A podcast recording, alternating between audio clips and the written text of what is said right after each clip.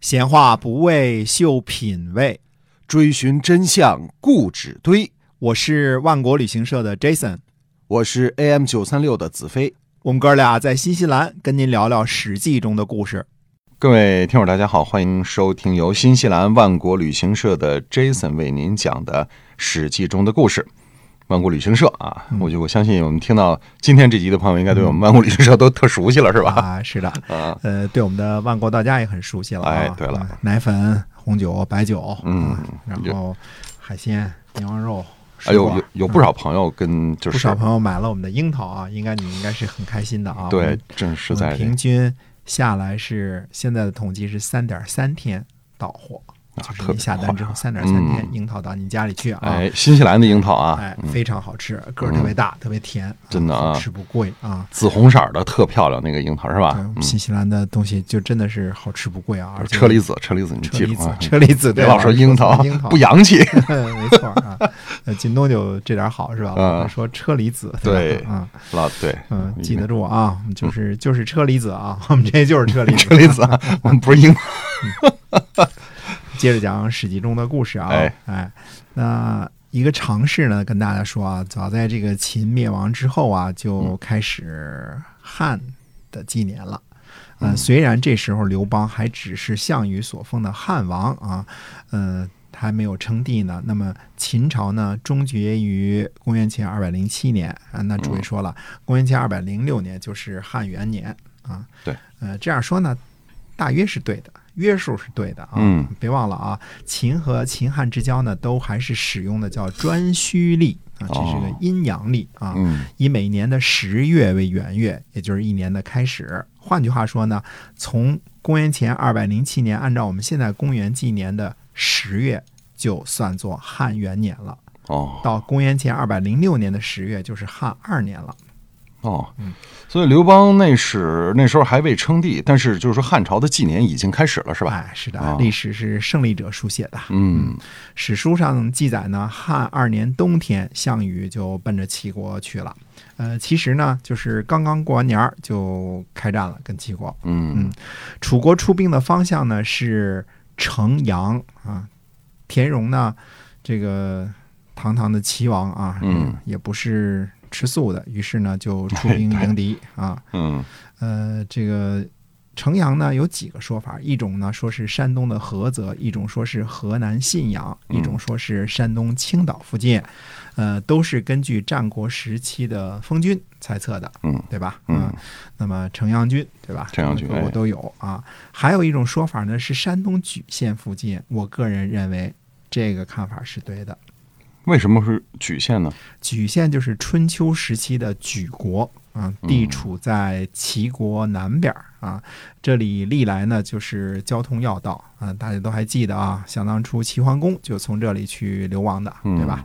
那么齐国呢，跟魏国和这个呃赵国一样呢，也修长城。嗯嗯，只不过齐国的长城呢，不是来对付北方夷蛮的，它是对付六国的，嗯，防范哦其他的诸侯的，主要是西南诸侯。对，因为山东啊这块地方呢，绝大部分都是低矮的平原啊，当然，所以就泰山就显得特别高，对吧？对 实际上泰山也不怎么高啊，呃，那么几乎呢，山东就无险可守。嗯所以借助人为的防御工事呢，那也就顺理成章了。嗯，呃，长城呢，一般来说都会建在丘陵上，也会建在山上，对吧？对，哎，所以长城呢也跟着山一块儿划分，嗯山南水北的方式也适合长城。所以这里的城阳啊，就是城之呃阳的意思，山南水北，等于山的南边，长城的南边叫城阳啊。而项羽的大本营呢在徐州，也就是当时的彭城。嗯项羽出兵呢，直接从大本营北上是最方便快捷的路线，不可能绕到去河南或者是菏泽的方向。所以我认为呢，这里的城阳指的是山东莒县附近。嗯，嗯，那么双方开战了吗？开战了。史书上说呢，田荣将兵会战啊，就是率领着士卒啊去跟项羽进行大规模的会战。嗯，这个决定似乎不咋地哈。呃，确实不咋地。项羽最不怕的就是大军会战，哎对吧？嗯呃，想当初破釜沉舟啊，什么跟这个张涵呐、王黎啊，什么都玩过，是吧？嗯嗯，没毛病，这是一个迅速击垮敌人主力的方式，对吧？哎呃，田荣同学呢一直龟缩在山东啊，内卷可能比较在行，但是对外战争呢不行。嗯呃，可能田荣呢只是听说过项羽同学的英雄事迹，但是并没有亲身经历过，所以看着猪跑和吃猪肉之间呢，那还是差距蛮大的。对，呃，田荣呢战败，逃跑去了平原啊，平原县大家都熟悉，这里是后来刘备隆兴的地方啊。田荣跑去平原，结果被当地人所杀。嗯、这个时候项羽犯了错误，哦，犯了什么错误啊？嗯、又是老毛病啊，滥杀无辜啊。嗯，他又屠城了啊。这次倒是没记载屠城，但是也差不多。嗯、项羽呢把抓住的齐国俘虏全都给杀了，哦，全都杀了。杀俘。啊嗯，而且呢，把老弱妇女都抓了起来，向北呢一路烧毁齐国的城邑和乡邑啊。史书上说呢，所过之地多所残破，嗯这是项羽在分封诸侯之后犯的最大的一个错误啊。田荣是田荣，齐国人是齐国人，两者不能划等号。项羽在没有任何道理啊、他不能因为田荣背叛他，就把愤怒发泄在齐国人民身上。嗯我们别忘了啊，项羽是个崇信暴力、迷信暴力的人，他是想通过杀戮的方式呢立威，彻底折服齐国人。但是齐国所有的传言呢都一样，落在项羽手里那就是九死一生，对吧？？对，呃，在老百姓眼里呢，项羽可比暴秦还残暴呢。嗯。于是呢，齐国人聚集在一起，就拼命的抵抗项羽。秦国征服的时候完全没有抵抗，而这时候反倒拼命抵抗了哈。哎，这就应了陈胜那句话了：“等死，死国可乎？”对吧？嗯呃，真逼得老百姓活不下去了，就会跟你玩命。那中国人向来是顶善良和胆小怕事的民族，嗯只是，嗯、要不是被逼得活不下去了，是不跟官府硬刚的，对，啊逼上梁山嘛，对吧？嗯一般来说呢，官府认为百姓是软弱、善良、可欺的，嗯可是过了极限呢，就物极必反了。项羽呢，在山东一路烧杀，注定了项羽永远也不可能把齐国收在麾下了。嗯，那大家比较一下啊，关中人民是怎么样看待刘邦的，以及齐国人民是怎么样看待项羽的，这就不难明白为什么刘邦笑到了最后。对，本来这个项羽打败了田荣之后，还是可以把山东和楚国连成一片的。这个齐国物产丰富，都是大平原，又有鱼盐之力，这多好的一地界儿哈！嗯嗯这就是项羽和范增啊没有政治智慧的地方。嗯，打天下呢是为了做天下，并不是为了逞一夫之勇。对，嗯、在是把齐国收在麾下，还是把齐国人都逼着造反的问题上呢，项羽和范增都没算过账来。嗯而成熟的政治家呢，是要永远计算利益得失的啊，不能你觉着可以打乌克兰就去打乌克兰啊。而项羽，呃，或者说项羽和范增呢，俩人都是不太成熟的政治家。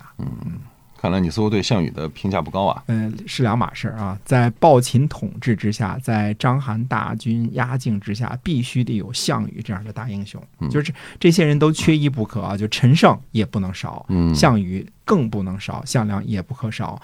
这样的人呢，不畏强权，直接跟秦政府玩硬的。嗯如果都像陈馀啊和那个诸侯那样啊，包括啊什么张耳自己的儿子那样啊，嗯就是在那儿瞎嘀咕、瞎算计，呃，算算左，算算右。那这样他们都会成为章邯的刀下之鬼的。嗯啊，项羽的所有功绩呢，都在二十四岁之前实现了，呃，生无可遗憾了。这已经是，呃，他做了别人二百四十岁都做不到的事儿，对 对吧？嗯可是楚汉战争阶段，我可是不敢恭维项羽。那原因也很简单，我是个平头老百姓。嗯，那时候的平头老百姓，你是想撞在项羽手里呢，还是想撞在刘邦手里呢？哎，是，当然刘邦了。对啊，答案很简单，是吧嗯？那李清照可以去歌颂项羽，因为他们都是贵族，他会惺惺相惜，对吧？李清照逃难之后还能写出什么寻寻觅觅、冷冷清清、凄凄惨惨戚戚这样的词，对吧？嗯可是别忘了，如果你是个平头老百姓，说不定早就做了金人刀就刀下之鬼了。